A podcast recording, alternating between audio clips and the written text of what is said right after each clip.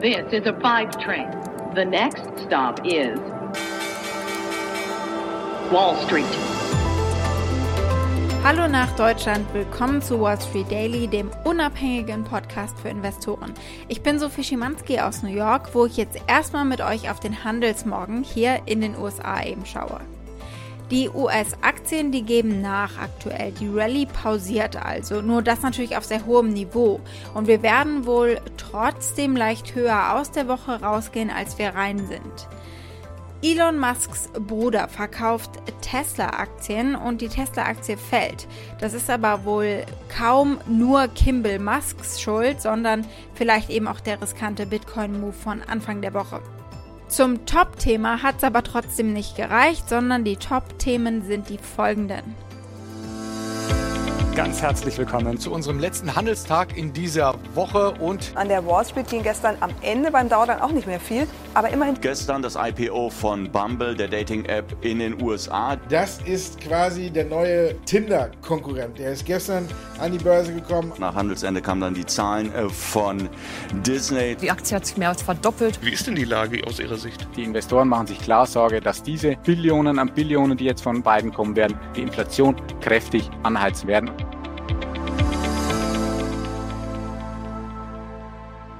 Worüber sprechen wir also heute? Wir gucken auf das Haushaltsdefizit und den Schuldenberg der US-Regierung.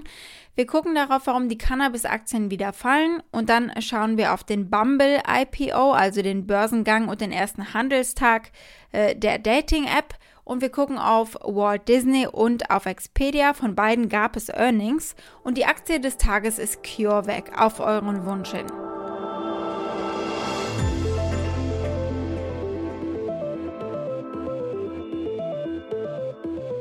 Schauen wir als erstes auf den Schuldenberg und das Haushaltsdefizit. Unvermeidbar in einer Wirtschaftskrise beziehungsweise um daraus herauszukommen, antizyklisches Investieren. Und bei der Pandemie mussten Regierungen natürlich besonders tief in die Taschen greifen. Und so wird das Haushaltsdefizit der USA im Geschäftsjahr 2021 voraussichtlich 2,3 Billionen US-Dollar betragen. Das hat gestern nach Börsenschluss das Haushaltsamt des Kongresses mitgeteilt. Das ist weniger als vergangenes Jahr, da waren es mehr als 3 Billionen US-Dollar, aber trotzdem größer als alles, was die Nation vor der Corona-Pandemie gesehen hat. Denn in dieser Summe ist das 1,9 Milliarden Hilfspaket von Joe Biden noch gar nicht mit drin enthalten, weil die endgültige Größe des Pakets ja noch gar nicht feststeht. Die Verschuldung werde 2031 auf über 35 Billionen US-Dollar ansteigen, das meldet die Behörde weiter, auf die größte Schuldenquote in der Geschichte der USA. Aber was ist die Alternative zum Schuldenmachen? Es gibt keine, sagen Nobelpreisträger und Ökonomen wie Paul Krugman und Robert Reich. Now is not the time to worry about the national debt. Actually, running budget deficits is a good thing. Paul Krugman sagt, die Zinsen sind niedrig, deswegen ist es wenigstens günstig, Schulden zu machen und die Summe, die es zurückzuzahlen gilt, wächst nicht zu schnell.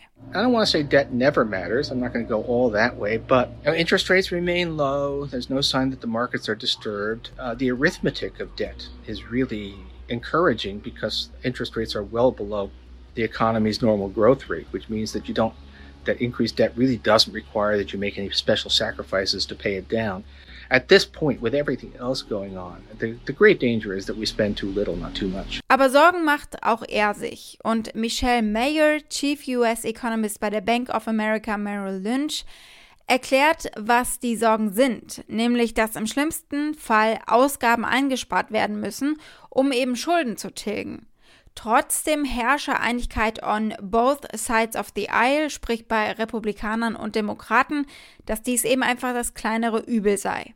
I think the concern is what happens on the other side. So once we get past the crisis, you know, do we start to see some efforts to rein in the deficit, you know, shrink the deficit, and what does that mean for reduction in spending? What does that mean for policies going forward? But I think for the time being, the consensus very much on both sides of the aisle is for more deficit expansion as we do what's needed to stimulate the economy.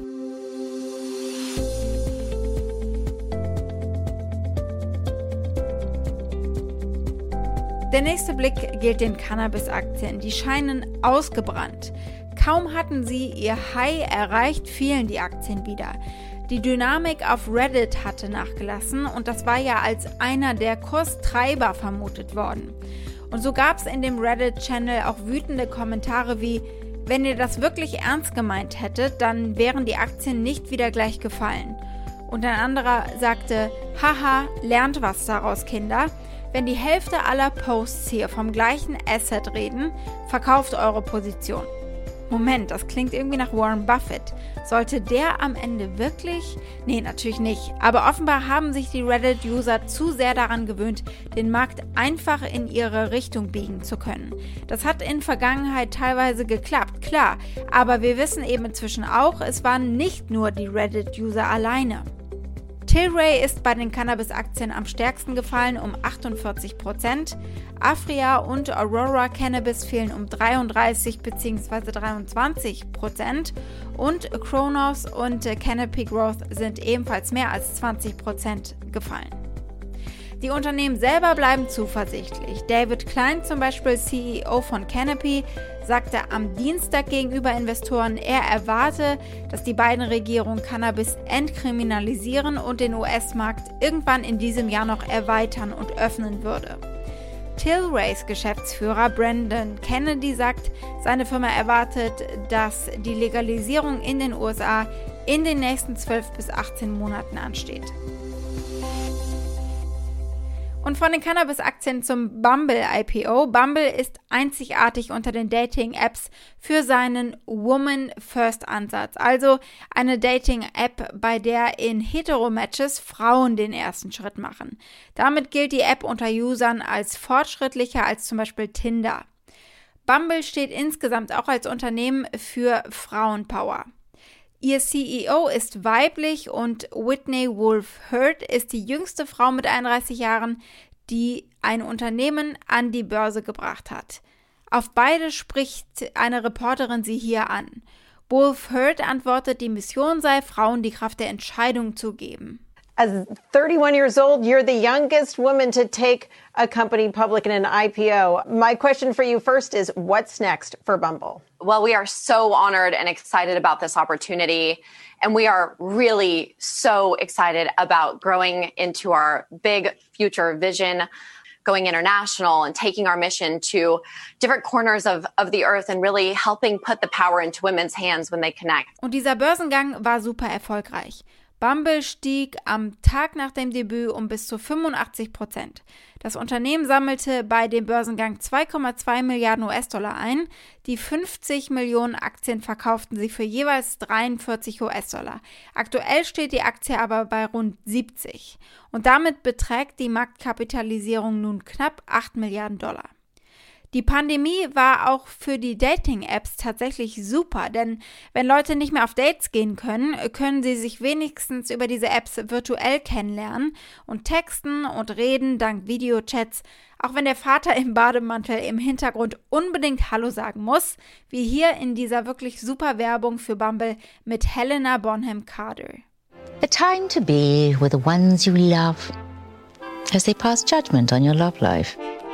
So, Get ready. That question is coming. Violet, love. No boyfriend this year. Perhaps you're just not trying hard enough. Not trying hard enough? Are you kidding me? How are you supposed to get out there when you're being made to stay in? Dad! Hello, young man. Mm. And how are you supposed to cozy up when you're meant to stay two meters apart? Hmm? Don't even get me started about kissing. Das in Austin, Texas ansässige Unternehmen betreibt zwei Apps, Bumble und Badoo, mit weltweit über 40 Millionen aktiven Nutzern pro Monat. Sie generiert Einnahmen hauptsächlich aus Premium-Abonnements. Das Unternehmen erzielte in den ersten neun Monaten des Jahres 2020 einen Umsatz von 377 Millionen US-Dollar. Die Bumble-App hat 1,1 Millionen zahlende Nutzer, die sind natürlich besonders wichtig. Und die Nutzerzahl von Bumble stieg im September auf 42 Millionen, ein Plus von 22 Prozent gegenüber dem Vorjahreszeitraum.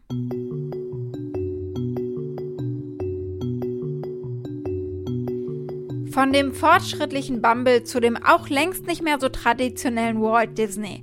Da gab es Quartalsergebnisse. Und Disney hat bekannt gegeben, dass sie seit dem am 2. Januar endenden Quartal fast 95 Millionen bezahlte Abonnenten für Disney Plus, ihren Streaming-Service, gesammelt haben. Und das ist ein Segen für sie, denn damit können sie Verluste in anderen von der Pandemie betroffenen Segmenten natürlich ausgleichen. Der CEO Bob Chapek erklärte vor einigen Wochen, dass sie deshalb noch stärker auf diesen Vertrieb eben direkt an den Konsumenten setzen. Und Analysten von Loop Capital befürworten das. We are tilting the scale pretty dramatically towards our direct to consumer platforms. We're going to be increasing our investment in content that's going to fuel the machines in direct to consumer. Loop Capital upgrading Disney to buy, saying, quote, no investor will disagree that the future or arguably the present is all about streaming and sacrificing current profits to be better positioned for streaming is the correct move. Und alles andere, Zitat JPEG, hängt wirklich von der Impfrate der Öffentlichkeit ab. Das Ergebnis pro Aktie lag bei 32 Cent Gewinn bereinigt gegenüber einem erwarteten Verlust von 41 Cent. Der Umsatz lag ebenfalls über den Erwartungen der Analysten und das machte die Aktie zu einem der aktivsten Kandidaten hier an der Börse. Sie klettert. Gucken wir als nächstes auf die Ergebnisse von Expedia. Die sind natürlich ein typischer Fall für ein Unternehmen, das so richtig von den Impfungen profitieren wird. Und unter der Pandemie leiden sie fast äh, wie kein zweites Unternehmen. Und wenn man anruft, hängt man mal fünf Stunden eben in der Warteschleife fest. Dieser frustrierte YouTube-Nutzer hat die Warteschleifenmusik einfach begleitet mit Keyboard und Tröte.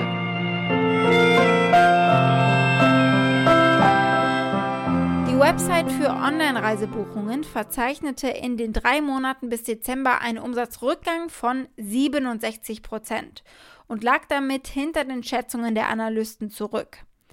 Der Verlust von 2,64 Dollar je Aktie war auch größer als die erwarteten 1,94 Dollar.